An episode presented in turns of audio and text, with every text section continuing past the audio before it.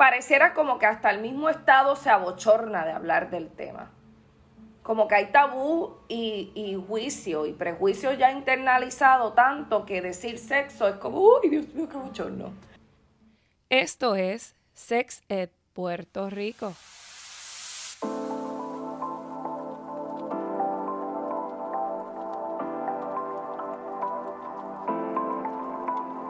Estamos educando sobre la sexualidad para que puedas deconstruir los tabúes existentes sobre el tema y comiences a mirar tu cuerpo con libertad.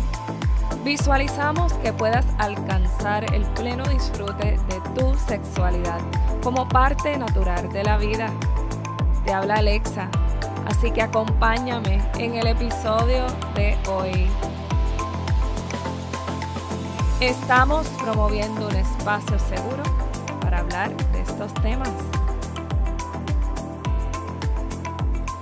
Bienvenido al episodio 2.3 de esta nueva temporada. Hoy estaremos hablando sobre si nuestra cultura mata. Y me refiero a la cultura latina como una de estas culturas que tienen unas creencias y unas ideologías bastante marcadas y bastante fuertes en el sentido de nuestro desarrollo y nuestra crianza. Y hoy van a escuchar una conversación que tuve muy rica y muy nutritiva con una mujer hispanohablante y latina que creció en la mayoría de su vida en Venezuela. Y hablando un poco sobre los acontecimientos que hemos estado viviendo en las últimas meses y semanas en Puerto Rico, en donde se ha visto mucha violencia hacia la mujer, desarrollamos una conversación bastante profunda sobre el tema de la cultura y cómo la cultura impacta nuestra sexualidad, nuestra percepción de la sexualidad. Y una cosa nos llevó a otra. Para nada es nuestra intención que esta conversación te diga a ti exactamente qué tienes que hacer, pero que sí puedas profundizar sobre los temas socioculturales y cómo ellos impactan nuestra vida, cómo impactan nuestras relaciones y cómo impactan la manera en que nos, desenvolvemos en el acto sexual como tal. Así que me encantaría que puedas disfrutar de esta maravillosa conversación que tuve con esta chica muy brillante, llena de luz. Escuchemos. Mi cultura es una cultura bien, está bien de, estigmatizante y le encanta el que eh, habla mucho con el que dirán, ¿verdad que sí? Ok, perfecto. Pero dentro de nuestra cultura existe gente que se ha dado a la tarea de romper con esos constructos y de, y de volverse agentes de cambio, gente en conciencia, gente que dice, espérate, esto, esto atenta contra la dignidad del ser humano. Déjame no... Yo no voy a practicar eso que me enseñaron. O sea, hay gente que tiene pensamiento crítico y que, y que piensa por sí mismo, no se va con el bollo de gente, con el corillo de gente a hacer lo que todo el mundo hace. Pero hablando de ese, de ese, ¿verdad? De esa historia, yo, lo único que yo pensaba ayer era en, wow, ¿sabes? Este, esta persona tiene que tener un reguero de inseguridades. Es un niño roto. Es un niño que no tuvo las herramientas cuando creció para manejar emociones, para expresar sus emociones, para... para es una persona que jamás ha tenido paz y no creo que tenga las inseguridades que tiene que tener esa persona como para sentirse que si tú no estás conmigo, no estás con nadie. O sea, ¿qué te pasa a ti por la cabeza? El amor propio. Ajá, también. También. Ahorita yo pienso que todo es falta de amor. Porque tienes que amar tanto a ti como a la persona que está contigo. O que te rodean y ya, no tienes que estar contigo necesariamente, la mamá de tus hijos. Punto. Punto. Ya con eso, punto. O el amor que tú le tienes a tus hijos, pensar que le vas a quitar tu mamá. Su mamá, ¿entiendes? O sea, e, esto es una persona que el dolor nubló su razón. el dolor... La ira, ahí se fue con la Mira, mira, eh, eh, bien fuerte, ¿sabes? Hay que mirar con compasión las dos partes. Yo vi, leí ayer los comentarios y, y para mí, yo cerré. Yo dije, mira, yo no voy a ver más nada porque nosotros tenemos que hacer algo. Hablamos de feminicidio, hablamos de violencia, ok, qué bueno, lo estamos visibilizando, qué bueno. Pero ¿qué vamos, ¿cuál es la, la acción que va a venir después de eso? ¿Qué es lo que vamos a hacer como sociedad? Porque vuelvo, esto no es un trabajo que le toca a unos sectores particulares, esto no es de educación solo, esto no es de la religión sola, esto no es, es, tiene que envolverse todo el mundo como un network. Bien empezando desde la casa, tú me, y, y te hablo del tema porque me mencionaste al nene, ¿verdad? Y me dijiste, oye, como que sabe hablar de su emoción y te puede decir, Eso es súper bueno. pero yo te dije, ok, él sabe hacer eso no porque él nació sabiendo eso, él sabe hacer eso porque en la casa, cuando él se, yo lo observo haciendo algo que me parece la expresión de X emoción, la repetición, ok, permiso, te observo que pareciera que estás molesto, estás molesto. El balbuceo este en lo que descifro lo que tengo. Ok, está bien estar molesto, respira. Y le doy el mecanismo de manejo para, el- para la edad del, ¿verdad? Según él vaya creciendo, pues le voy añadiendo otras estrategias. Pero eso empieza desde la casa. Definitivamente. Y también los propios papás, mano, o sea, en Venezuela hay, yo siento que la cultura que está creando es horrible. Ok, cuando un niño que, cuando ellos cumplían 15 años, los papás lo llevaban a un prostíbulo para que perdieran su virginidad con una prostituta. Y esto se hace, no esto estoy hablando de hace tiempo, años, no te estoy hablando de que probablemente yo no sé cuántos de mis amigos habrían hecho eso. Porque es cultural. Porque es cultura. Pero si lo hace una mujer. Ah, terrible. No, en Venezuela, en Venezuela se supone que la mujer llegue virgen al matrimonio. Pero el hombre no. Pero hombre sí tiene que tener experiencia. La mujer no, la mujer tiene que ser pura. Pues volvemos. eh, Y eh, también el hombre tiene que trabajar, tiene que proveer, no puede llorar, tiene que mantenerse siempre fuerte. Hermano, no. Es terrible lo que le hacen a los hombres. El machismo destruye tanto a las mujeres como al hombre. Porque entonces tienen que reprimir sus sentimientos, tienen que estar a la presión de que tienen que ser estas personas, que tienen que trabajar, que tienen que hacer esto. ta, ta, ta. No, o sea, ayúdense, todo tiene que ser como. Y los en ense- les enseñan, a- incluyendo aquí, la cultura latina tiene cosas similares, pero en Puerto Rico hay una cosa bien, bien peculiar en unos sectores de la isla, en unas áreas de la isla que es más marcada que en otras. Por ejemplo, en la, en- tú puedes encontrar mucha violencia intrafamiliar, interfamiliar, en el centro de la isla, en el campo que se maneja con el secreto. Shh, no digas nada, porque preferimos tener al familiar en libertad que aplicarle la ley como es, porque es familia, es sangre, hay que protegerla, no importa que hizo algo malo.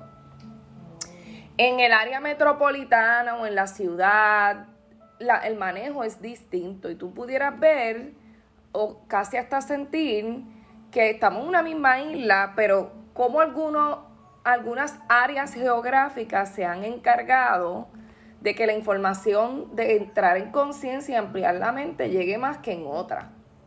Incluso pienso que tiene que ver mucho con los medios. Los medios cuando tú... Salud. Cuando tú ves a los medios, ¿dónde están los medios ubicados? En unas zonas particulares. Tú no ves medios o ramas de medios en el oeste, en el sur. No, ellos todos viajan al área metropolitana y del área metropolitana se van a la isla a hacer sus, sus cápsulas y sus, sus transmisiones. So, muchas de estas personas que viven en otras áreas de la isla les pasa lo mismo que pasa con la división natural del mar ante los continentes y las islas latinas, como en el caso de, Vene- de Venezuela. ¿Entiendes? Y aquí en Puerto Rico, con los hombres, la presión de que tiene que mantener la casa, él es el que tiene que tener el techo, él es... Yo no me quiero imaginar yo en los zapatos de un hombre. Yo, yo me he puesto a hacer ese ejercicio para poder entender. A veces hasta mi, hasta mi, hasta mi propia pareja. Que yo empiezo a fastidiar y a joder diciéndole, mira, yo necesito esto, tengo lo otro, qué sé yo, qué, bla, bla, bla. La presión emocional y mental que él tiene que tener porque él es el hombre, entre comillas, y él es el que tiene que proveer, es el que tiene que suplir, es el que tiene que salir. Y uno. ¿Entiendes? Entonces, él, ahí volvemos al balance entre el feminismo y el machismo, porque todo es dual. Tiene que haber un balance. Podemos ser machistas, pero no al punto de, de atentar contra la dignidad del ser humano y el respeto del otro, ni de uno mismo ni de uno mismo. Entonces yo, yo, diablo, eso que tú me cuentas de Venezuela está brutal. Lo había escuchado. A los 15, años te llevan un prostíbulo y pues, porque tienes que ser hombre. Y eso está tan mal, eso no sé. ¿Por qué? No sé, eso para mí no. Wow. Eso es como una actividad eh, celebratoria casi. Wow en vez de pensar, mira, ¿por qué no incluimos el currículo de cómo, cómo tener sexo saludable, seguro?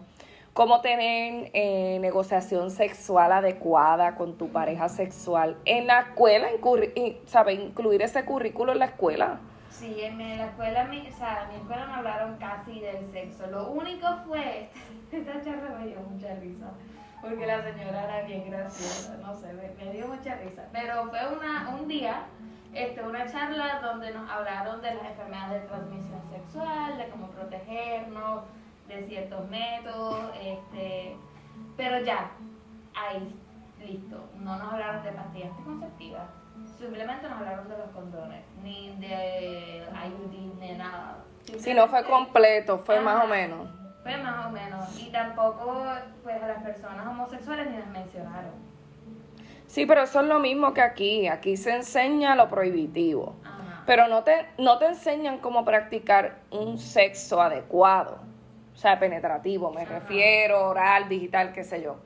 Y en los otros días lo estaba, lo estaba hablando en un live que alguien me preguntó. Y es que pareciera como que hasta el mismo Estado se abochorna de hablar del tema como que hay tabú y, juicio y prejuicio ya internalizado tanto que decir sexo es como, uy, Dios mío, qué bochorno.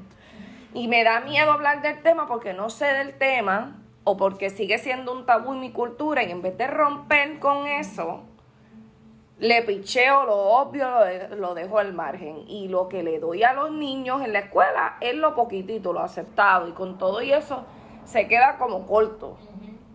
Después, ¿qué pasa? Que la gente acude a la pornografía, que son, son escenas de fantasías, para aprender a tener sexo saludable, supuestamente, o buen sexo.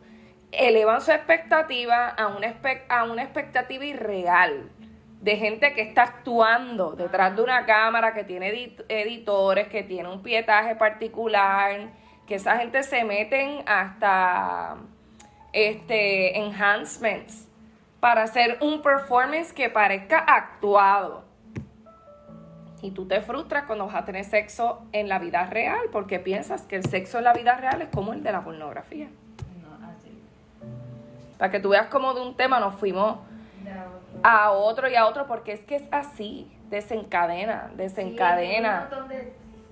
es, una, bola de nieve. Es una bola de nieve. Una bola de nieve, bien brutal. Y yo ayer viendo esa noticia, me entristece mucho, no solamente que esa mujer salió de la relación. Y coño, qué pena que no pudo llegar a su casa. Es muy lamentable lo que hemos estado viviendo en los pasados meses en nuestra isla. Estoy segura que en otras partes del mundo pueden estar viviendo cosas similares, pero en el caso de Puerto Rico siento que debemos comenzar por visibilizar y llamar por su nombre con los apellidos la violencia que hemos estado viviendo las mujeres a causa de unas creencias particulares que se han ido perpetuando a lo largo del tiempo en nuestra cultura. Me parece que esta conversación que tuve con esta joven es una conversación que, me mueve, me mueve como educadora, me mueve como madre, me mueve como hija y me mueve como pareja también, que soy amiga, hermana, prima, tía, madrina. Me mueve porque recuerdo hace un tiempo atrás que pude caminar por las aceras de Río Piedras tranquila, pasear mis perros a la hora que fuera. Y lamentablemente hoy no me siento tan segura de hacer algo así. Recuerdo que esta joven que fue atropellada en el cruce de Trujillo Alto en Río Piedra fue señalada y casi hasta culpada de su muerte por haber estado cruzando la calle de noche. Y estas son cosas que a nivel social y cultural debemos comenzar a erradicar. Son estigmas, son prejuicios, son juicios que a lo largo de nuestra trayectoria como cultura puertorriqueña hemos reforzado con el tiempo. Me parece que, son asuntos que debemos comenzar a visibilizar. Recientemente se ha declarado un estado de emergencia acá en Puerto Rico por los asuntos de violencia contra la mujer simplemente por ser mujer. Y eso denota que hemos tenido que luchar para que tan siquiera nuestro gobierno pueda ser un gobierno consciente y valiente ante los asuntos de respeto, equidad y amor. Así que yo espero que hayas disfrutado y que te haya volado la cabeza esta conversación. Muy analítica y muy profunda. Sé que hay tela para cortar, pero esto ha sido todo por hoy. Gracias por conectarte. Cada día somos más personas añadidas a esta comunidad de Sexes Puerto Rico y quiero agradecerte a ti que me escuchas y te conectas semanalmente con nosotros acá en estos episodios donde la temporada 2 será una temporada enmarcada en el contexto sociocultural de la percepción de la sexualidad y la manera en que nos relacionamos con las demás personas. Porque la idea es que tú puedas ir creando conciencia y te vayas despistiendo de todas esas constructos e ideas y cosas que has aprendido en lo largo de tu desarrollo que te afectan y no te permiten disfrutar plenamente de los placeres simples de la vida. Así que si tú crees que otras personas se pueden beneficiar, ya sabes, compártelo. Estamos promoviendo un espacio seguro para hablar de estos temas. Hasta la próxima.